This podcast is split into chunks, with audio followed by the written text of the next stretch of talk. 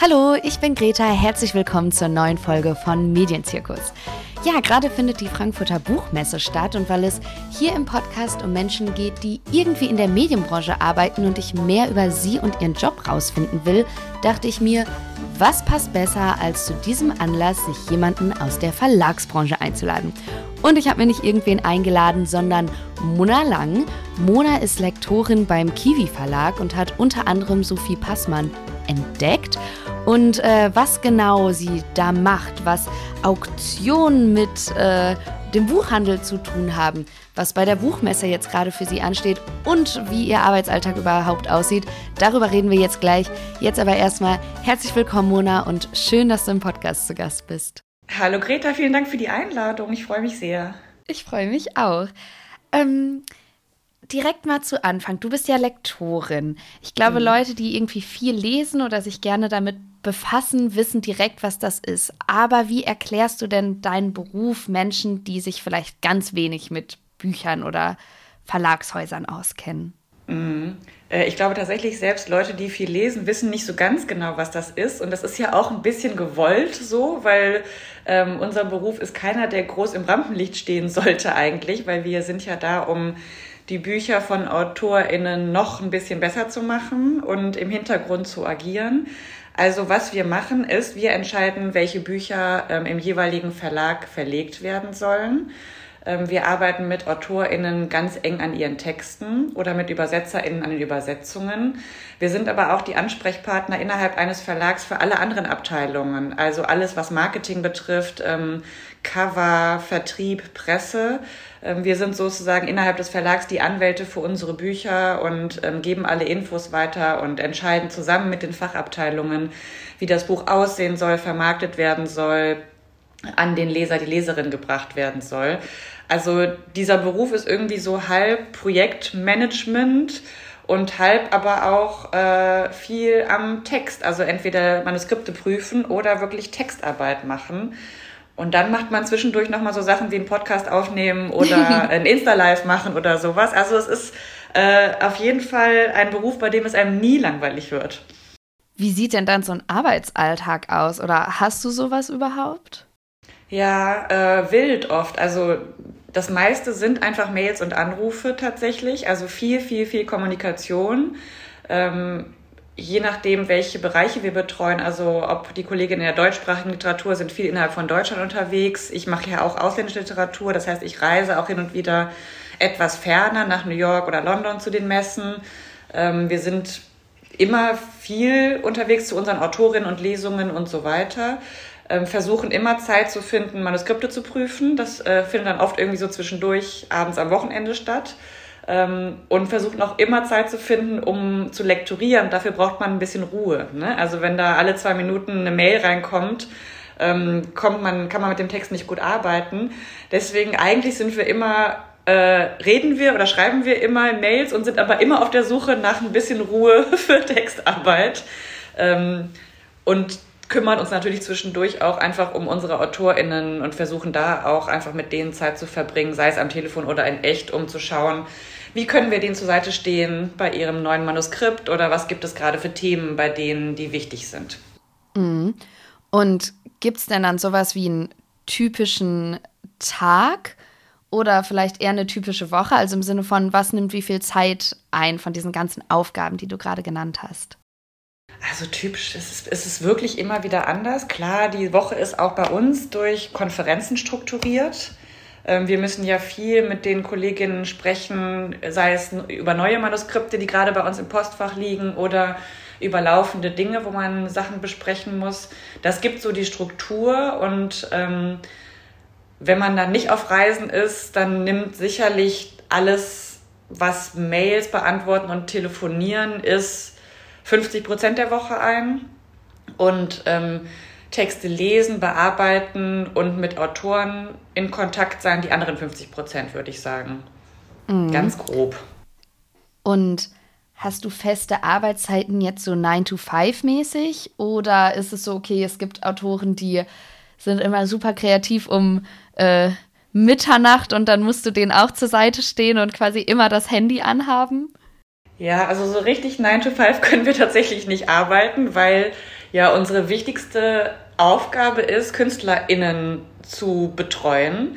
Und ähm, ich kenne zumindest keinen und keine Künstlerin, die von 9 to 5 arbeitet.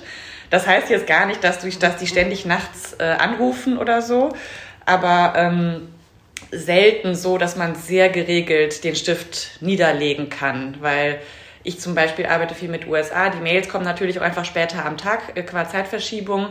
Und ähm, also ich sage immer, wenn man Lektorin werden will, muss man schon richtig Bock auf den Job haben, weil so einen richtigen Feierabend hat man selten. Auch weil, wenn ich abends noch was lese oder Zeitung lese oder Fernseh gucke, mein Lektorinnengehirn da weiter mitläuft. Also ähm, wenn ich mir eine Sendung angucke und irgendwie denke, da ist gerade ein gutes Thema oder da ist jemand, fällt mir jemand auf, den ich super interessant finde, dann werde ich 100% in dem Moment auch googeln und schauen, ähm, ist der spannend für den Verlag? Könnte der vielleicht ein Buch schreiben? Ist das ein Thema, was wir mal angehen müssen? Also das ist irgendwie so ein Beruf, den man nicht so richtig in eine Box schieben kann und deswegen gibt es oft auch nicht so richtig so einen richtigen Feierabend im Sinne von, heute habe ich alles erledigt, was ich erledigen musste, morgen kommen neue Aufgaben.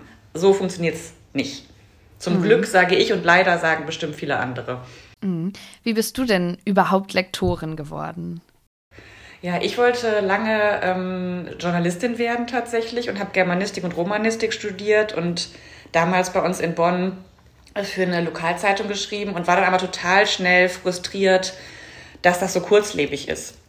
Und ich habe dann einen Verleger kennengelernt an der Uni, ähm, der mich gefragt hat, ob ich für seinen ganz kleinen, eher fast privaten Verlag mal Gutachten schreiben würde. Und ich wusste gar nicht, was das bedeutet.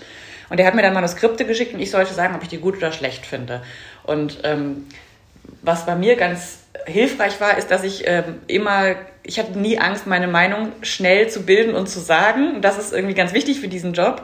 Und der hat dann irgendwie gesagt, ich glaube, du kannst es ganz gut und hat mir ein Praktikum beim Dumont Verlag vermittelt. Und auch da habe ich sehr schnell LektorInnen kennengelernt, die gesagt haben, das passt echt gut zu dir, der Job. Ähm, mach das mal, wenn du da Lust drauf hast. Und so bin ich dann vom Praktikum bei Dumont zum Volontariat zu Kiwi, also zu Kiepenheuer gekommen und da so ganz klassisch alle Schritte durchlaufen. Volontariat, äh, Assistenz und dann Lektorin. Und also ich hätte vorher nicht gewusst, was dieser Job ist. Aber sobald ich, also Bücher war klar, das ist ein großes Thema für mich. Äh, aber sobald ich das mal gesehen habe, was man da macht, wusste ich, das kann ich gut. Also ich kann sowohl gut mich einschließen eine Woche mit einem Text und habe da Spaß dran. Ich kann aber auch gut dieses ganze Tamtam -Tam machen und meine Kolleginnen mitbegeistern von einem Text. Ähm, ich kann gut mich auf verschiedene Menschen einstellen. Ähm, ich habe auch total Spaß daran, mit dir jetzt darüber zu sprechen und empfinde das nicht als, oh, jetzt muss ich das auch noch machen. Also ich mag das, dieses Vielfältige und viel reden und für was kämpfen, was auch nicht mein Produkt ist, äh, liegt mir total nah irgendwie. Und ich bin auch, das finden immer alle komisch, dass wir LektorInnen nicht im Buch drin stehen, quasi im Impressum oder sowas. Ich finde auch das ähm, also dieses ein bisschen Scheinwerferlicht zu haben hin und wieder, indem man in Podcast vorkommt, aber nicht im Mittelpunkt zu stehen, sondern andere in den Mittelpunkt zu stellen, fand ich dann sehr schön schnell. Mhm. Ähm, ich habe gerade so die Assistenz aufgeschnappt oder diese typischen Stufen, wo man sich so hocharbeiten muss. Kann ich mir das so vorstellen, dass du dann quasi die linke Hand von einer Lektorin oder einem Lektor warst? Ähm, oder inwiefern unterscheiden sich diese Aufgaben da vielleicht noch?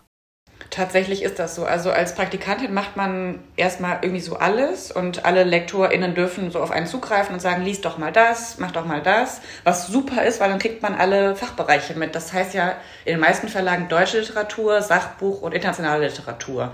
Und klassischerweise will man immer in die deutsche, weil man irgendwie das so kennt. Und ich wollte das auch. Und als ich dann zu Kiwi gekommen bin, war das auch noch so in den ersten Monaten, dass ich für alle LektorInnen gearbeitet habe.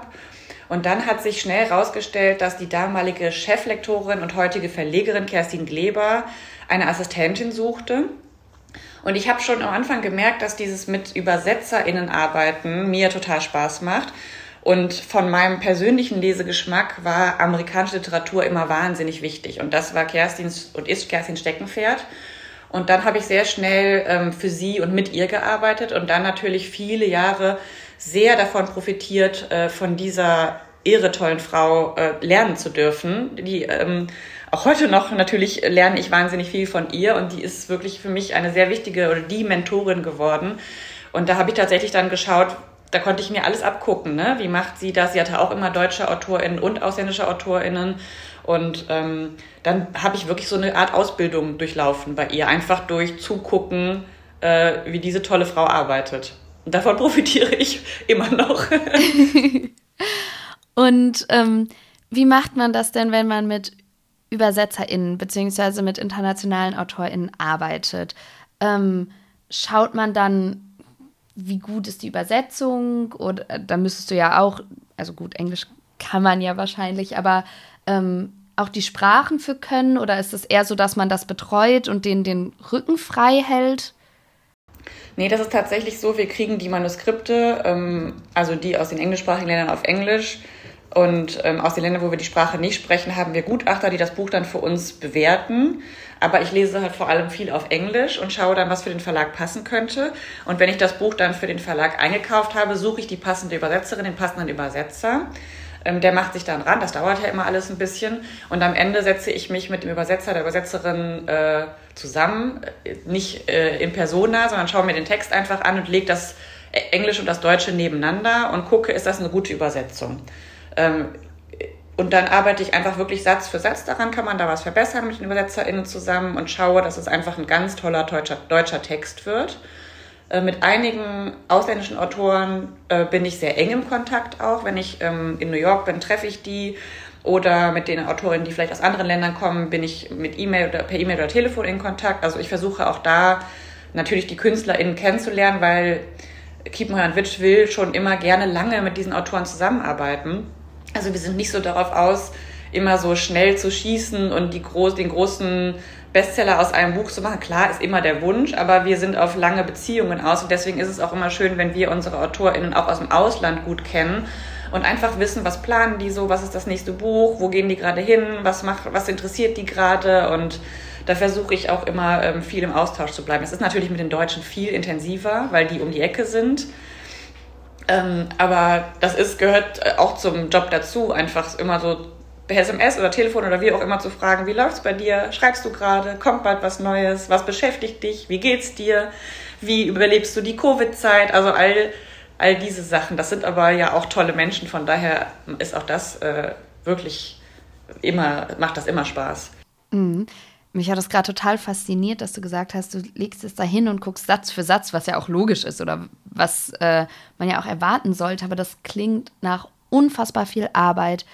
Wie lang dauert das und wie viel wird dann, oder gibt es irgendeine Quote, die du Pi mal Daumen sagen könntest, die korrigiert wird? Also streichst du bei jedem Satz irgendwas an oder gibt es irgendwie auch Seiten, wo du überhaupt nichts auszusetzen hast?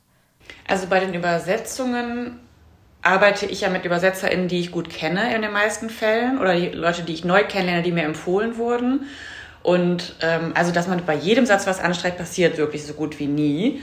Ähm, es gibt dann manchmal so Grundsatzfragen. Also ich erinnere mich bei Dave Eggers Der Circle damals, das ist glaube ich ein Buch, was viele kennen, deswegen kann ich das gut nennen, habe ich mit den beiden ÜbersetzerInnen lange darüber diskutiert, wie wir manche dieser Internetwörter übersetzen oder ob wir sie vielleicht gar nicht übersetzen.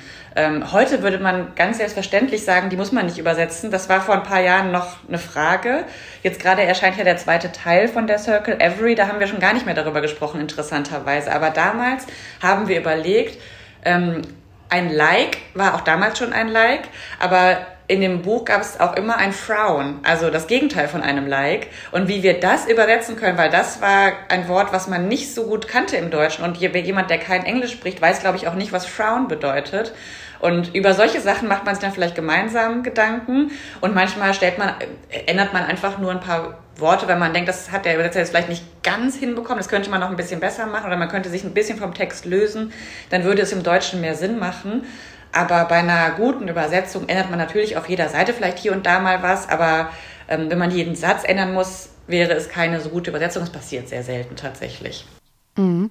Und wie ist das bei deutschen Manuskripten, also wo du direkt mit äh, der Autorin oder dem Autoren arbeitest und keine ÜbersetzerInnen dazwischen geschaltet ist?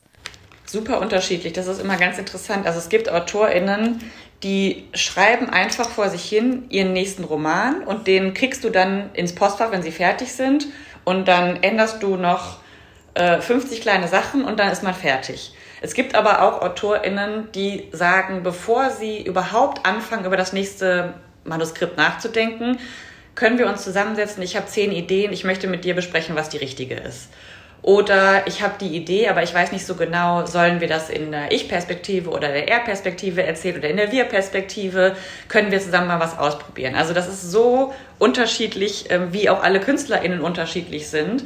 Und dann kann es natürlich bei dem einen oder anderen mal passieren, dass man sagt, eigentlich brauchen wir noch eine ganze Figur oder wir brauchen fünf Figuren weniger, weil es wird ein bisschen zu konfus alles oder der ganze Mittelteil funktioniert irgendwie nicht. Also da, da gibt es wirklich von, ich muss quasi gar nichts machen, weil der Autor, die Autorin macht das für sich alleine und ist, macht vielleicht auch schon den zehnten Roman und weiß einfach genau, wie es geht, bis zu, ich bin quasi bei jedem Schritt dabei und wir entscheiden ganz viel zusammen. Also das ist so mannigfaltig wie Künstlerinnen mannigfaltig sind tatsächlich die Arbeit mit deutschen AutorInnen. Mhm. Und wie viele AutorInnen betreust du? Ähm, Gibt es irgendwie ein Limit, wie ihr euch das aufteilt oder äh, weiß ich nicht? Ist das von Jahr zu Jahr verschieden, weil ja auch nicht äh, jeder Autor oder jede Autorin jedes Jahr irgendwas publiziert? Ja, so ist das. Also ich würde mal sagen, wir haben, wir haben zwei Programme im Jahr, das Frühjahrs- und das Herbstprogramm. Und ähm, pro Programm betreut man vielleicht zwei bis acht Bücher. Also man arbeitet dann irgendwie sowas wie mit ja, fünf bis 15 AutorInnen im Jahr. Und dann gibt es natürlich ähm, Bücher, die aufwendiger sind und Bücher, die nicht so aufwendig sind. Ähm, aber natürlich hat jeder von uns viele AutorInnen, die in verschiedenen Stadien der Manuskripte sind dann hat vielleicht der eine gerade eine Schreibblockade und weiß gar nicht, was er schreiben soll. Der andere ist mittendrin.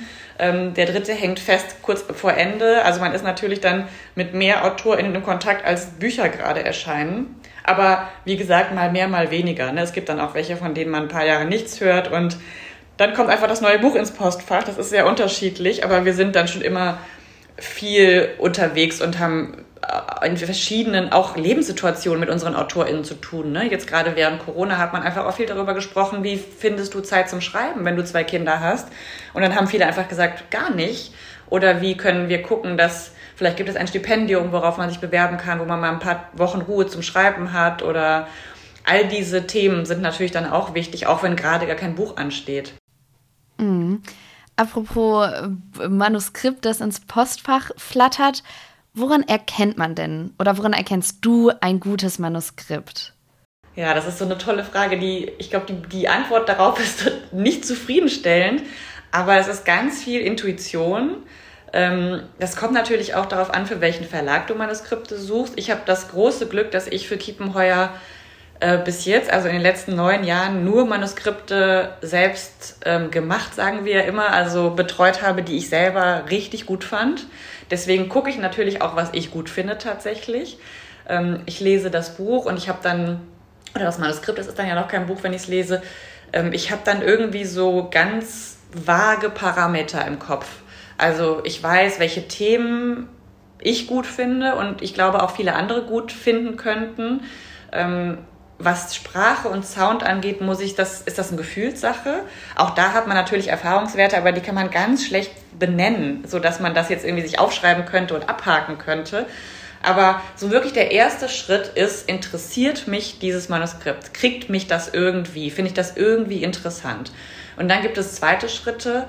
Ähm, ich zum Beispiel privat lese Sachen, die gar nicht für einen großen Markt gemacht sind manchmal. Also dann weiß ich manchmal, wenn ich was lese, das interessiert mich total. Ich würde das gerne weiterlesen. Aber für dieses Thema gibt es nur einen ganz kleinen Markt und da muss man sich überlegen, kann man sich das leisten als Verlag, schon von vornherein zu wissen, davon verkauft man jetzt nicht 20.000 Bücher, sondern vielleicht nur 4.000 oder 5.000. Gibt es auch und ist auch wichtig. Aber diese Parameter sind natürlich Erfahrungswerte, ähm, die man irgendwie im Kopf hat. Aber das, der Kern von allem ist, ist das ein gutes, interessantes, spannendes Manuskript von einer guten, interessanten, spannenden Autor, Autorin. Das ist so, egal aus welchem Land, egal welches Genre, egal ob Sachbuch oder Roman, das ist der Kern, interessiert mich das im ersten Moment, weil ich muss dafür meine KollegInnen interessieren im Verlag, wenn ich das gut finde. Die wiederum müssen die BuchhändlerInnen interessieren. Die Buchhändlerinnen wiederum müssen die Kundinnen und Leserinnen dazu kriegen. Also es ist so eine ganz lange Kette von Euphorie, die sich weitertragen muss. Und wenn die bei mir schon angeknackst ist, das ist wirklich eine goldene Regel, funktioniert das nicht. Also ich muss sagen, egal ob es ein Unterhaltungsroman eher für Frauen ist, ein Sachbuch über den Zweiten Weltkrieg oder äh, ein Roman über eine amerikanische Familie. Ich muss sagen, Leute, das ist geil, dieses Teil. Das müsst ihr lesen. So, und dann kann es auch gut weitergehen, im besten Fall.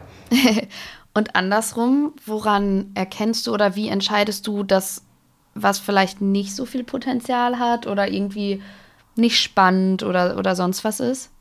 Ja, das ist natürlich viel Marktbeobachtung. Ich sage jetzt mal so ein Beispiel, ein amerikanischer Roman, Familienroman, was es seit Jahrzehnten gibt und was jetzt seit Jahrzehnten erfolgreich ist. Das ist natürlich sowas, was man immer machen kann, aber äh, wenn ich mir den Zeitgeist angucke, möchte ich lieber diesen Programmplatz für ein Buch hergeben, und wir haben wenige Programmplätze, die frei sind, für ein Buch hergeben, was irgendwie den Zeitgeist aufnimmt, was mir ein Thema näher bringt, was entweder in der Luft liegt oder ich mich noch nicht mit beschäftigt habe, aber glaube, es ist ein wichtiges Thema, was sprachlich so außergewöhnlich ist, dass ich denke, ähm, dass es so ein Talent ist, hat es verdient, auf dem deutschen Markt veröffentlicht zu werden. Also so ein bisschen outside of the box denken finde ich immer am spannendsten. Ich habe dieses Jahr ähm, haben, hat Kim Nowicz ein Buch veröffentlicht von einer koreanischen Autorin, Chu Nam-ju. Das Buch heißt Kim Hye-yong, geboren 1982. Ist ein feministischer Roman aus Korea. Und ich habe das vorgestellt vor ein paar Jahren im Verlag und da gab es natürlich schon so die eine oder andere Stimme und sagt, oh, Korea ist aber sehr weit weg und was da Feminismus ist, ist ja nicht hier Feminismus vielleicht. Ich habe aber dieses Buch zum Glück auf Englisch lesen können. Es gab eine Übersetzung ins Englische und habe gesagt, das hat aber, es trifft so einen Nerv und es ist so toll, über uns hier in Deutschland ganz viel zu lernen über die Bande Korea, weil wir, weil die da auf einem anderen Stand sind und trotzdem gibt es da so viele Punkte, wo wir denken, naja, aber so weit sind wir auch noch nicht. Und ähm, dann haben wir das eingekauft und in der Zwischenzeit wurde dieses Buch zu einem Weltbestseller, weil in allen Ländern genau das stattgefunden hat. Man guckt über die Bande Korea auf sich selbst und denkt, na, da ist aber noch was zu tun bei uns. Ähm, und einfach ein super interessanter Zugang zu dem Thema Feminismus, in dem einfach eine ganz normale Frau, die ein Kind bekommt, aus ihrem Leben erzählt. Also so unaufregend, wie es nur sein kann. Aber es hat so viel Strahlkraft ähm, wie nur das Alltagsleben einer Frau in einem Land, in dem äh, Geschlechtergerechtigkeit noch nicht weit gediehen ist, haben kann. Und ähm, das ist was, wo man am Anfang nicht weiß, ob sich das viel verkauft oder nicht. Und viele dachten bestimmt, also wollte auch kein anderer Verlag machen, dieses Buch. Ähm, dann könnte man denken, naja, vielleicht verkaufen wir 3000 Exemplare, aber es war ein wichtiges Buch. Ähm, aber wir haben 50.000 Exemplare verkauft und es war ein großer Erfolg. Also das ist wirklich so eine Gefühlssache und auch immer gucken, welche Themen liegen in der Luft. Ne? Das heißt, für mich ist wichtig, viel Zeitung zu lesen, viel ins Internet zu gucken, viel Talkshows zu schauen und zu versuchen, mein Näschen immer in die Luft zu halten und zu schauen, welche Themen sind für die Gesellschaft wichtig gerade. Mhm. Und du hattest das doch bestimmt, wenn du das jetzt so erzählt hast, auch schon mal andersrum, dass du irgendwas ganz toll fandest und dann konntest du aber die Leute nicht begeistern und irgendein anderer Verlag hat es dann und es wurde erfolgreich. Du nix absolut, schon so. Absolut, absolut.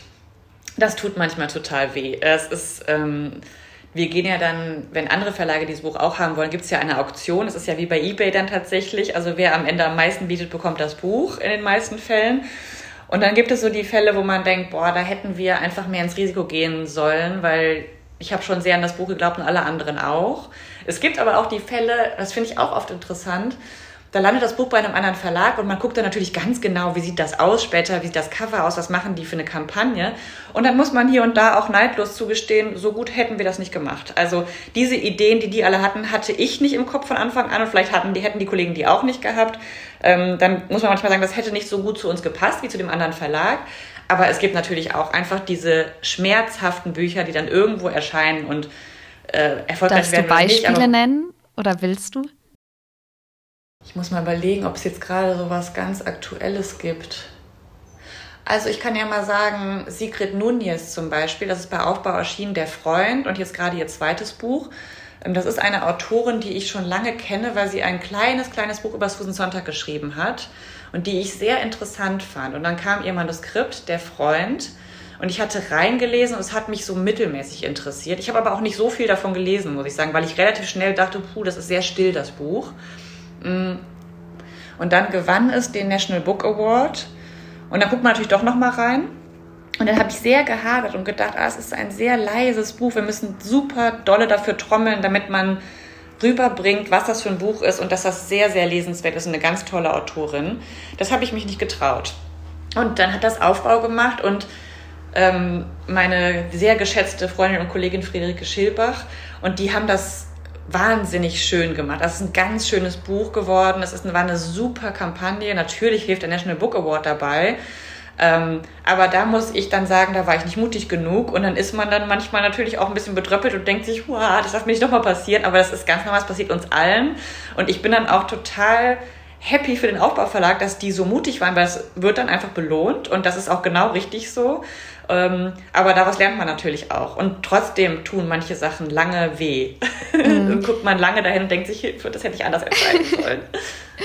aber das klingt jetzt gerade so, als ob die Branche trotzdem relativ freundlich ist oder das nicht so ellbogenmäßig, sondern man sich dann auch wirklich, wie du ja sagst, freut, wenn ein anderer Verlag da irgendwie einen Erfolg landet.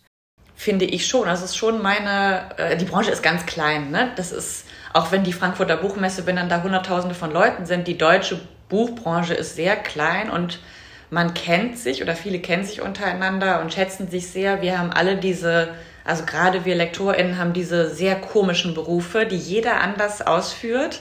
Und ähm, da tut es immer gut, sich regelmäßig auszutauschen. Das machen wir auch alle.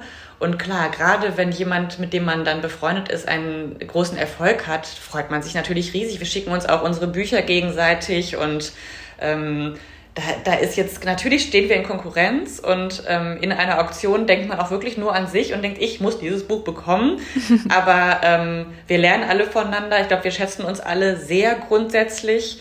Und das ist äh, auch ein total hilfreicher Austausch oft. Ne? Also ich habe zum Beispiel so eine WhatsApp-Gruppe mit KollegInnen aus anderen Häusern, wo wir zwischendurch auch einfach so ganz banale Fragen, wie macht ihr das eigentlich mit der Druckfahne jetzt von zu Hause? Macht ihr das alles digital oder schickt ihr das per Post ständig hin und her? Also so ganz blöde kleine Fragen. Und manchmal schlägt man sich dann echt mit der Hand gegen den Kopf und denkt sich, nein, da hätte ich auch mal früher drauf kommen können, dass es einfacher wäre so oder so. Äh, wir versuchen auch uns auf den Messen zu treffen immer und äh, wenn wir in der Stadt des anderen sind. Also das ist schon ähm, im Gegensatz, glaube ich, zur Musikbranche und vielleicht auch zur Fernsehbranche eine sehr freundliche Branche, die Buchbranche.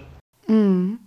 Und was mir gerade noch so beim Erzählen irgendwie im Kopf aufgeploppt ist, als wir über die Manuskripte gesprochen haben, ist es so, dass vor allem LiteraturagentInnen die Sachen anbieten oder können bei euch beim Verlag auch irgendwelche Leute, die denken, sie, sie können schön schreiben, was hinschicken? Und gibt es da Unterschiede im Sinne von Erfolgschancen und was ihr dann publiziert und so? Ja, absolut. Also wir kriegen immer noch die unverlangt angesandten Manuskripte. Ähm, das sind nicht mehr so viele wie noch früher. Früher waren das wirklich so Stapel, die geprüft werden mussten jede Woche. Aber das fischen die AgentInnen mittlerweile gut ab. Man kann, oder man muss leider sagen, dass diese unverlangt Eingesandten eigentlich oft nichts sind, was für einen Publikumsverlag interessant sind, weil das oft sehr persönliche, auch oft Leidensgeschichten von Menschen sind. Das war bestimmt für die dann ganz wichtig, das aufzuschreiben, aber das ist nichts für ein größeres Publikum in dem Sinne.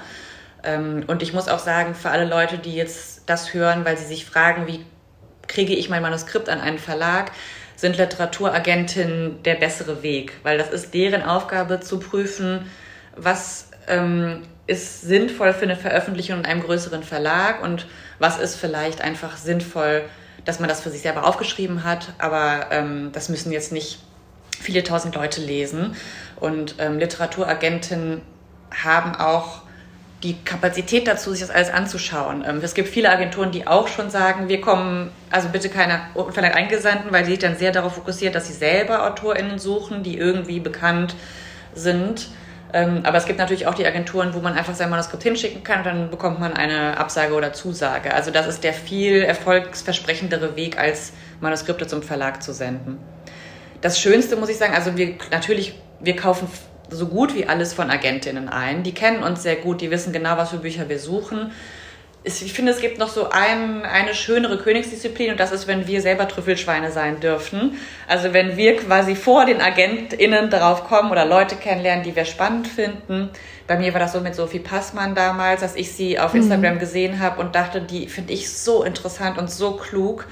Ähm, ich schreibe ich schreib ihr mal eine Mail und dann sind wir tatsächlich, haben wir uns getroffen und Ähm, das war ziemlich schnell Love at First Sight, ehrlich gesagt. Wie und dann cool. haben wir, natürlich hatte sie, sie hat auch immer noch eine Künstleragentin und aber ähm, das wurde nicht von der Agentur an alle Verlage angeboten, sondern das war wirklich so eine Kaltakquise. Und das passiert hin und wieder nochmal bei Kiwi. Das machen wir sehr gerne auch. Und deswegen sagte ich, ne, immer versuchen, alles zu konsumieren und zu schauen, wer ist da irgendwie interessant und wem traut man zu, ein gutes Buch zu schreiben, wer hat ein Thema, was uns interessiert und dann einfach auf die Leute zuzugehen und zu fragen, hast du Lust, einfach mal darüber zu reden, ob ein Buch für dich in Frage kommen könnte?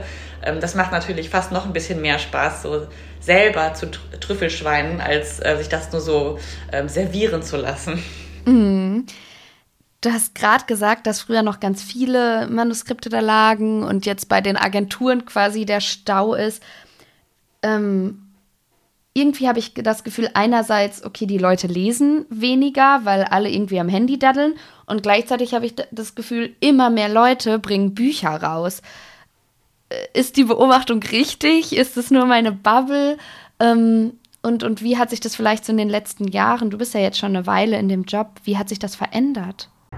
Ich glaube, deine Beobachtung ist eigentlich ganz grundsätzlich richtig. Jetzt muss man sagen, das wird immer so über Deutschland gesagt und das stimmt, glaube ich, auch. Deutschland ist ein Land der Schreibenden.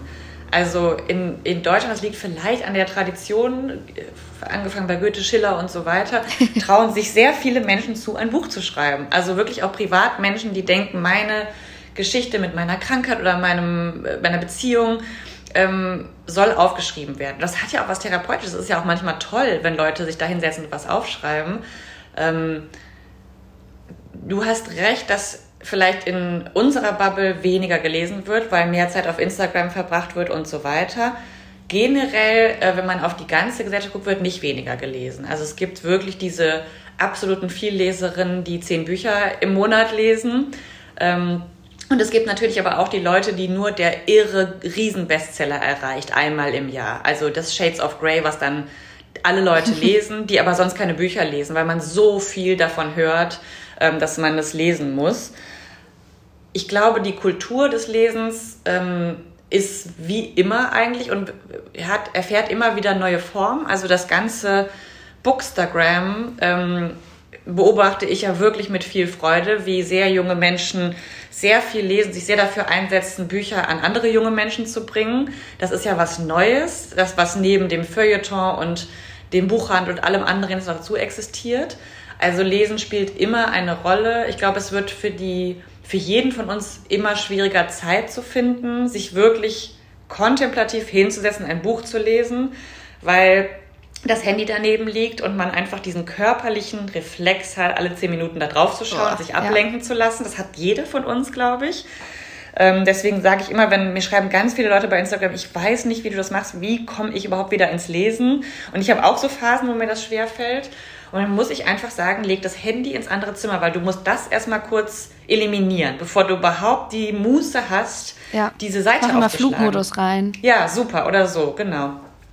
Ähm, und ich bin der festen Überzeugung, und das merke ich auch, ähm, dass, dass sich da auch was tut, weil wir alle sind auf der Suche nach Entschleunigung. Und das Buch kann das echt bieten. Ne? Also wenn man mal ausprobiert, abends vor dem Einschlafen nicht noch eine Folge Real Housewives, und ich rede jetzt aus meinem, aus meinem Leben, deswegen kann ich das so sagen, ähm, zu gucken, sondern eine bis 50 Seiten zu lesen, wie auch immer, wirklich auch ein oder zwei. Ich, ich verspreche, man schläft viel, viel besser, weil ja. diese bildliche und ähm, phonetische Beballerung vorm Einschlafen macht natürlich was mit dem Gehirn.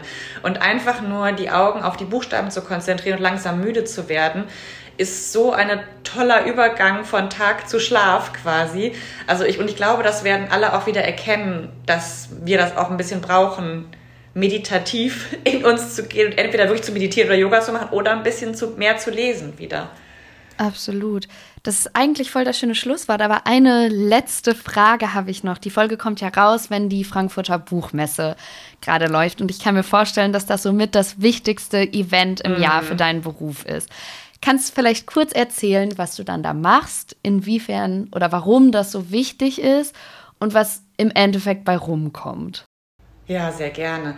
Also ähm, da rede ich jetzt wieder als Lektorin für internationale Literatur vor allem. ich ähm, treffe auf der Buchmesse die AgentInnen aus der ganzen Welt. Also ich habe so halbe Stunden-Slots. Das ist dieses Jahr ein bisschen anders, aber ich gehe mal von einem normalen Buchmessejahr aus, wo nicht gerade Corona-Hygienemaßnahmen sind und viele Leute nicht anreisen können.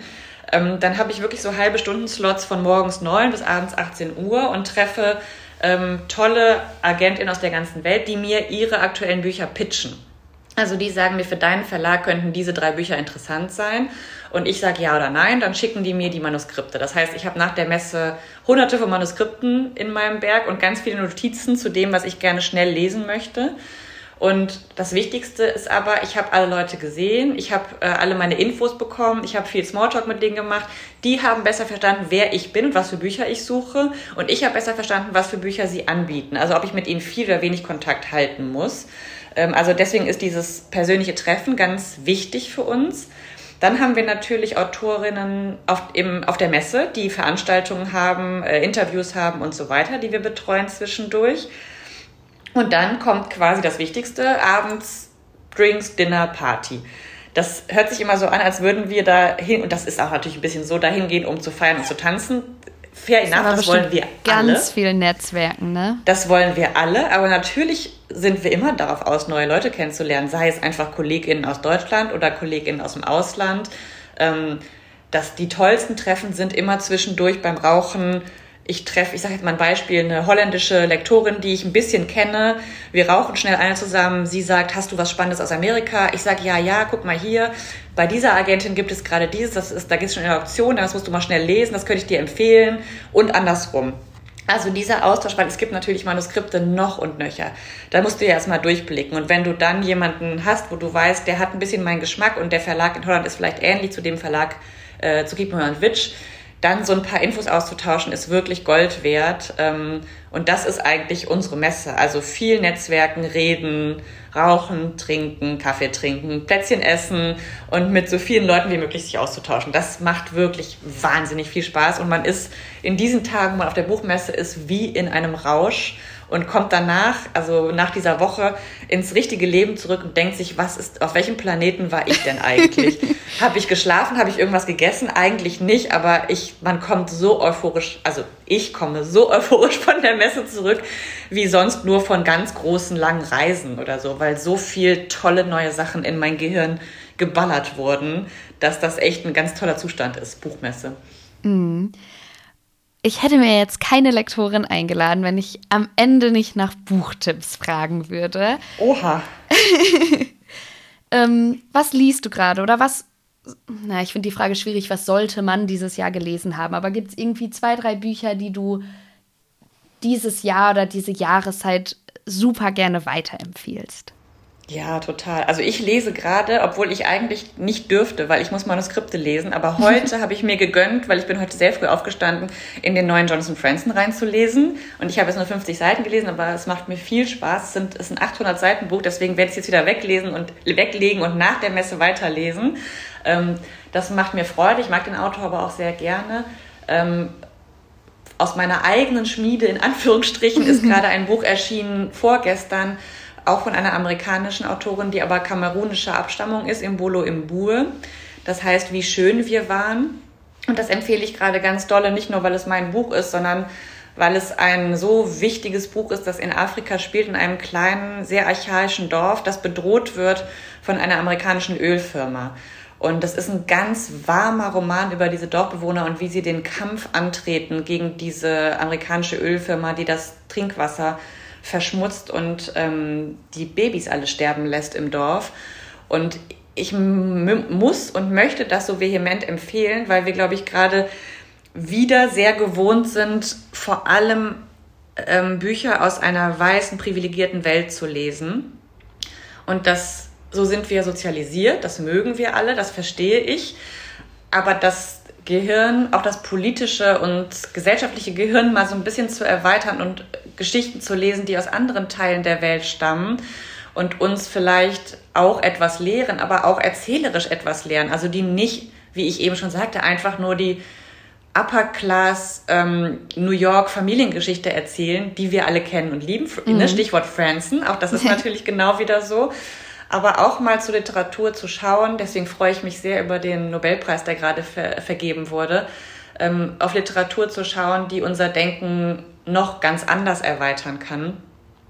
Und ich meine jetzt gar nicht auf so eine hochintellektuelle akademische Weise im, im Sinne von, in diesem Buch lernt man, was Afrika bedeutet oder was die westliche Welt mit der ähm, dritten Welt macht, sondern einfach nur die sich durch sehr gute Geschichtenerzähler in eine andere als unsere eigene Welt transportieren zu lassen, ist, glaube ich, nochmal ein anderes Leseerlebnis, als immer Same, Same zu lesen. Und deswegen breche ich für dieses für mich beste Buch des Jahres gerade so eine große Lanze.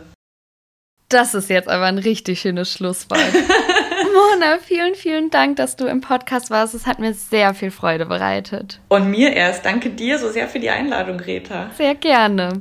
Dann bis bald. Bis bald. Tschüss. Vielen Dank fürs Zuhören von dieser etwas längeren Folge als üblich, aber ich dachte mir, es ist so interessant, ich hätte am liebsten noch viel weiter gefragt. Wenn euch das auch so ging, dann folgt dem Podcast doch hier, wo ihr ihn gerade hört.